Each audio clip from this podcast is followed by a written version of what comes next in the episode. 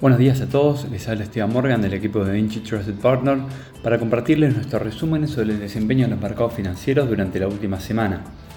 La semana pasada, acotada por el feriado de Día de Acción de Gracias, cerró de manera positiva en los principales mercados. A raíz de algunos datos alentadores publicados, los índices estadounidenses continuaron con su cuarta semana positiva consecutiva y el mayor rally mensual desde noviembre de 2020, con el S&P 500 subiendo un 1%, el Nasdaq un 0,9% y el Dow Jones 1,3%. El viernes el S&P Global publicó sus estimaciones de crecimiento de la actividad empresarial de Estados Unidos, que indicaron que un repunte del servicio, el más rápido en cuatro meses, habría compensado una desaceleración mayor de la esperada en la industria manufacturera. Sin embargo, S&P también señaló que la demanda relativamente moderada y la disminución de los pedidos pendientes llevaron a las empresas estadounidenses a reducir sus números de personal por primera vez desde junio de 2020. Los representantes de la Reserva Federal en su más reciente encuentro manifestaron escasos interés en reducir la tasa de interés en el corto plazo, especialmente debido a que la inflación se mantiene considerablemente por encima de su objetivo. El resumen de la reunión reveló que los integrantes del Comité Federal del Mercado Abierto aún mantienen preocupaciones sobre la posibilidad de que la inflación sea persistente o se incremente, y que podría ser necesario tomar medidas adicionales. La publicación se produce en medio de un sentimiento generalizado en Wall Street de que la autoridad monetaria ya ha terminado con las subidas. Además, las solicitudes de subsidio por desempleo en Estados Unidos se situaron por debajo de las expectativas, señalando una continua fortaleza en el mercado laboral, mientras que los bienes duraderos para octubre quedaron también por debajo de las expectativas de los economistas. Por el lado de Europa, los responsables de la política monetaria del Banco Central Europeo reiteraron que la lucha para frenar la inflación no ha terminado y trataron de disuadir a los mercados financieros de las expectativas de que el Banco Central recortará pronto los tipos de interés. La presidenta del BCE, Christine Lagarde, dijo que los tipos podrían mantenerse estables durante los próximos dos trimestres. Los mercados se mantuvieron optimistas, con el Eurostock 600 subiendo 1,4%. Las estimaciones de crecimiento de la actividad empresarial de S&P Global para la zona euro, considerando un buen indicador de la salud económica general, aumentó desde el mínimo de casi tres años de octubre, pero permaneció firmemente por debajo del umbral de los 50 que define si la economía está creciendo o se está contrayendo. La desaceleración en la actividad de la zona euro se alivió en noviembre, aunque se mantuvo elevada, lo que sugiere que la economía del bloque se contraerá nuevamente a este trimestre, ya que los consumidores continúan limitando sus gastos. En el último trimestre la economía se contrajo 0,1% según los datos oficiales.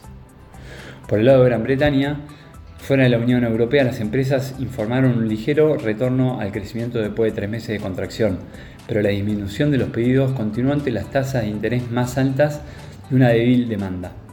Sin embargo, los consumidores británicos demostraron un sólido interés en las ofertas de Black Friday, con algunos medios de pago informando volúmenes de transacción sin precedentes, lo que indica una alta disposición a gastar a pesar de la no tan favorable situación económica. Los datos publicados revelan un aumento significativo en las transacciones en comparación con las cifras del Black Friday del año pasado. Las ventas minoristas en Estados Unidos durante el Black Friday aumentaron un 2,5% interanual, esto excluyendo la venta de automóviles según Mastercard Spending Pulse. Las ventas online experimentaron un aumento significativo del 8,5%, totalizando 9,8 mil millones de dólares en compras, según datos de Adobe Analytics. Por el lado de Asia, el Nikkei creció 0,2% la semana pasada, aunque un fuerte aumento de la inflación al consumidor en octubre avivó la especulación sobre el mayor fortalecimiento de la política monetaria por parte del Banco de Japón. Por el lado de China, los reguladores chinos formularon un plan de financiación para promotores inmobiliarios en sus últimos esfuerzos por consolidar el crecimiento mientras el país lidia con una crisis inmobiliaria en curso. La bolsa de Shanghái cerró la semana un 0,4% arriba. Por último, el presidente electo de Argentina, Javier Milei, dijo el viernes que habló con la directora del Fondo Monetario Internacional, Cristalina Georgiova, sobre planes para ajustar la política fiscal y el programa monetario del país. Milei comentó en sus redes sociales que el fondo se mostró colaborativo en busca de encontrar las soluciones estructurales que Argentina necesita. Los mercados vienen respondiendo de manera positiva a la declaración del presidente electo cerrando su primera semana con buenos resultados de Argentina en los diferentes mercados. Estamos entrando en una semana clave cargada de datos que marcarán el rumbo de los mercados para las próximas semanas, con los inversores intentando determinar cuándo empezarán a caer los tipos de interés globales. Los datos de inflación que serán publicados esta semana tanto de Estados Unidos como de Europa estarán en el punto de mira. Además, la OPEP se reúne para discutir los cortes de producción de petróleo y los datos de China ofrecerán nuevas perspectivas de la segunda economía a nivel mundial. En el plano corporativo, Nvidia informó la semana pasada unos muy buenos datos del resultado del tercer trimestre y presentó una guía más fuerte para el cuarto trimestre, respaldada por el crecimiento de la demanda de chips para inteligencia artificial. Sin embargo, las acciones de la empresa cayeron un 3,1% en la semana, luego de que retrasara el lanzamiento de su chip para inteligencia artificial que será exportado a China, cumpliendo con las regulaciones impuestas por Estados Unidos y advirtiera una posible caída en la demanda de sus productos y servicios por parte del gigante asiático. Por otro lado, Sam Altman, CEO de OpenAI, que había sido destituido de su cargo la semana anterior y a mediados de la semana pasada había anunciado que se uniría en la línea de Microsoft, volvió al puesto de CEO en OpenAI. Esta sorprendente revisión es el desenlace de una dramática batalla en la junta directiva del destacado grupo de inteligencia artificial.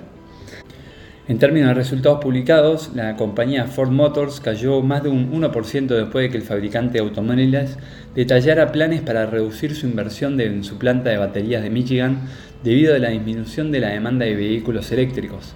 Por otro lado, Deere Company, el mayor fabricante mundial de equipos agrícolas, cayó un 3% después de pronosticar una ganancia para el 2024 por debajo de las expectativas ya que los altos costos de endeudamiento y los presupuestos ajustados afectaron la demanda de equipos agrícolas.